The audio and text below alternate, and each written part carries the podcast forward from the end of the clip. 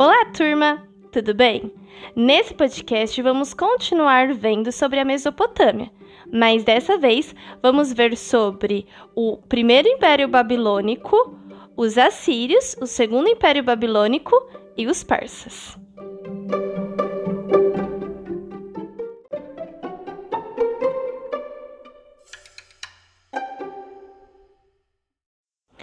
Como a gente já estava falando na semana passada, a Mesopotâmia, ela teve vários povos. Durante todo o período em que ela existiu, muitos povos governaram. Houve vários impérios. Na semana passada, a gente viu sobre os sumérios e os acádios. E nessa semana, a gente vai ver sobre os outros povos. Vamos começar primeiramente com o Império Babilônico, o primeiro Império Babilônico, né? Lá por volta de 1900 a.C., a cidade de Babilônia tornou-se a sede de um grande império, o primeiro Império Babilônico. O seu maior desenvolvimento aconteceu durante o governo de Hammurabi, de 1792 a 1750 a.C. Esse rei babilônico, ele conquistou vários territórios e ele unificou, juntou tudo, quase toda a Mesopotâmia. Uma das coisas mais importantes que aconteceu no seu governo foi o conjunto de leis que foi o mais complexo da antiguidade. Ele era conhecido como Código de Hammurabi. As leis desse código estabeleciam as regras para a vida em família, as relações no trabalho, as trocas comerciais, os crimes de roubo, entre outras situações. Sobre o Código de Hammurabi, a gente vai ver melhor na semana que vem, porque ele é algo muito importante para a gente estudar. Foi o primeiro código de leis que existiu na época e ele é muito importante por ser o maior, mais complexo, mais importante de toda a sociedade da antiguidade. Então a gente vai ver mais semana que vem tudo estava indo muito bem, né? Com Hammurabi sendo rei, é, tudo estava acontecendo muito bem, o império estava muito prosperando bastante. Porém, com a morte do Hammurabi, os seus sucessores eles tiveram uma dificuldade em manter a unidade do império, manter todo esse império junto, né? Então, lá no início do século XVI a.C., a Babilônia, a capital do império, ela foi conquistada por povos vindos da Ásia Menor. E esses povos eram o Império Assírio. Então, enquanto o Império Babilônico estava acabando, estava se deteriorando, um outro império se fortalecia no norte da Mesopotâmia, que era o Império Assírio. Pensem que a Mesopotâmia é muito grande, por isso que facilitou ter muitos povos, né, sempre no controle. Então, partindo da cidade-estado de Assur, onde os assírios viviam, eles começaram a expandir os seus domínios para toda a Mesopotâmia. Lá no século 9 a.C., esses domínios se estendiam lá do Egito até o Golfo Pérsico. E essa grande, gigantesca extensão do império acabou sendo um problema dos reis assírios. Mas os assírios, eles fundaram várias cidades, como Assur, Nínive e Nimrud. E o, sob o reinado de Assurbanipal, que governou do século 7 a.C., o Império Assírio alcançou a sua máxima extensão e aí sim ele abrangeu todo esse território bem grandão. Os assírios eles desenvolveram técnicas militares muito apura apuradas. E o seu território era marcado por um forte militarismo. E isso vai garantir muito que ele se expanda dessa forma, que ele abranja tantas regiões dessa forma. Por quê? Todo povo que era conquistado, então se tinha uma guerra entre dois povos, o outro povo perdia, os assírios iam pegar o território dele, esse povo que sobrevivia desse outro desse outro local, dessa outra cidade, ele tinha que obedecer ao alistamento militar obrigatório. Isso ajudava os assírios, porque ele ia ter exércitos muito grandiosos. Mas é, consequentemente, ele ia ter muitas insatisfações populares e muitas crises internas, porque não necessariamente a pessoa queria viver daquele jeito, daquela forma, né? Ela vivia em outro local.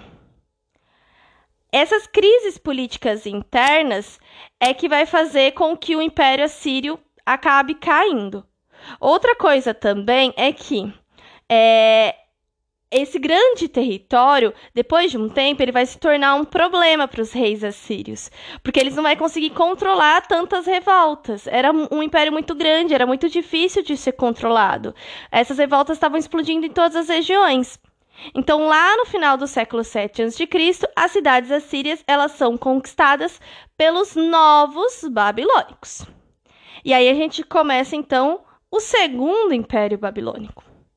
Os caldeus, que eram um povo de origem semita. Mas o que é um povo de origem semita? Vamos lá. É, semita, ele se refere a um conjunto de povos antigos e atuais, ainda existe esse termo atualmente, que eles falavam línguas aparentadas. Dessas línguas aparentadas, as mais conhecidas, as que mais se destacam, eram o hebraico, o aramaico, o árabe, o fenício, o acadiano e o assírio. E esse termo semita deriva do, é, de Sem, S-E-M, que era uma figura bíblica que seria o ancestral comum de todos esses povos. É como se todos esses povos fossem ancestrais é, muito antigos. Então, os caldeus, eles eram é, um desses povos de origem semita, e eles habitavam lá a região da Caldeia, no sul da Mesopotâmia. Os caldeus, eles lideraram a libertação da Babilônia do domínio assírio, e eles assumiram o governo da cidade. No século 7 a.C., os caldeus, eles dominaram todo o território da Mesopotâmia. E assim, nasceu o Império Caldeu, mas que é mais conhecido como o Segundo Império Babilônico, que é esse termo que a gente vai utilizar. O rei de maior destaque desse período foi Nabucodonosor II. O primeiro e o segundo, na verdade, né? Os dois.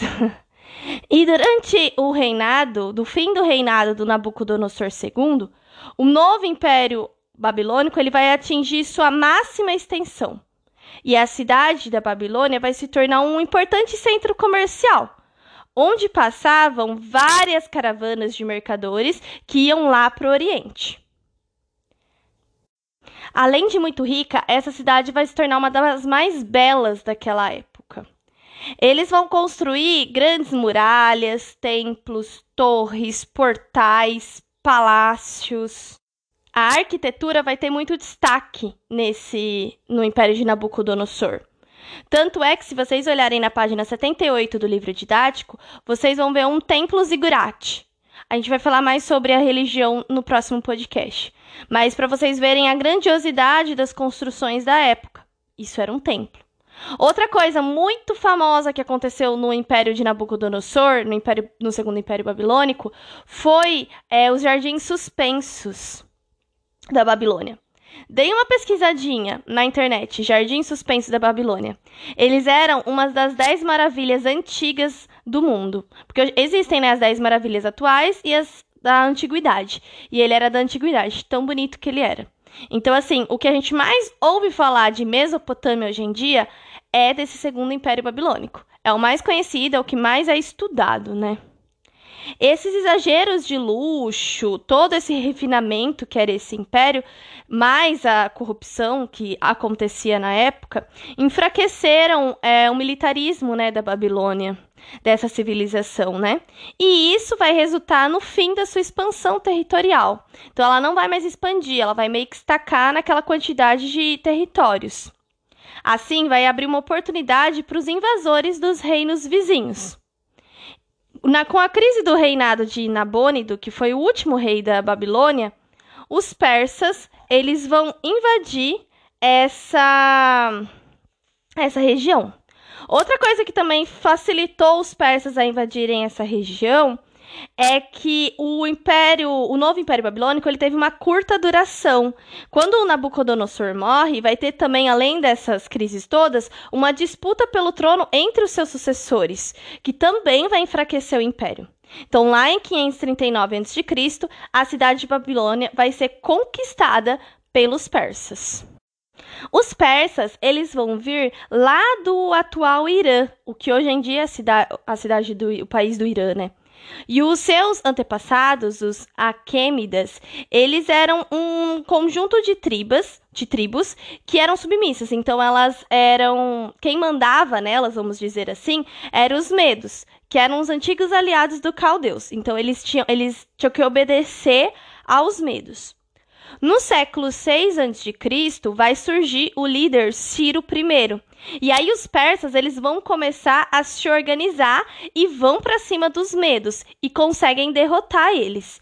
E assim, eles vão conseguir todo o território dos medos. Se eles conquistam aquele povo, automaticamente ele pega o território daquele povo para si. O líder, o Ciro I, vai colocar um plano inovador em prática, que era um plano de expansão ele vai começar a dominar e pegar os territórios daquele local, daquele povo, né? Então ele entra em conflito, ele ganha a guerra, ele pega o território. Aí ele vai de novo para o outro, entra em conflito, ganha a guerra, pega o território. Ele vai pegar todas aquelas posses para ele. E foi isso também que ele fez com a própria Babilônia. Ele entra em conflito, ganha, pega a Babilônia para si. E assim, ele pensa que ele fez isso com vários povos. Assim, ele vai ter um império multicultural.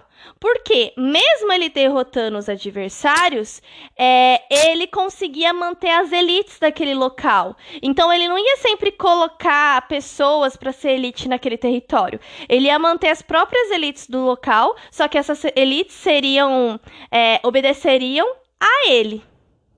Assim, ele vai conseguir vários aliados e ele vai dividir os poderes um, sobre um grande território.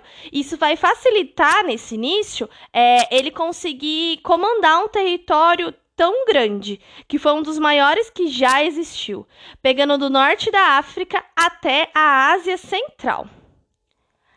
Esses, o Ciro e os seus sucessores, eles vão ser muito descritos na Bíblia, lá no Antigo Testamento, principalmente com porque ele liberta os judeus do domínio babilônico. A Mesopotâmia, ela vai ficar sobre esse controle sumério, né, entre 3100 e 2300 a.C. E aí ela vai para o domínio semita, que é o que a gente está vendo agora, até 633 a.C. De modo geral, é isso. No próximo podcast, a gente vai falar um pouquinho sobre o que a Mesopotâmia trouxe para gente, é, o que, que acabou trazendo de características, de legado, de influência, e também um pouco sobre a religião deles.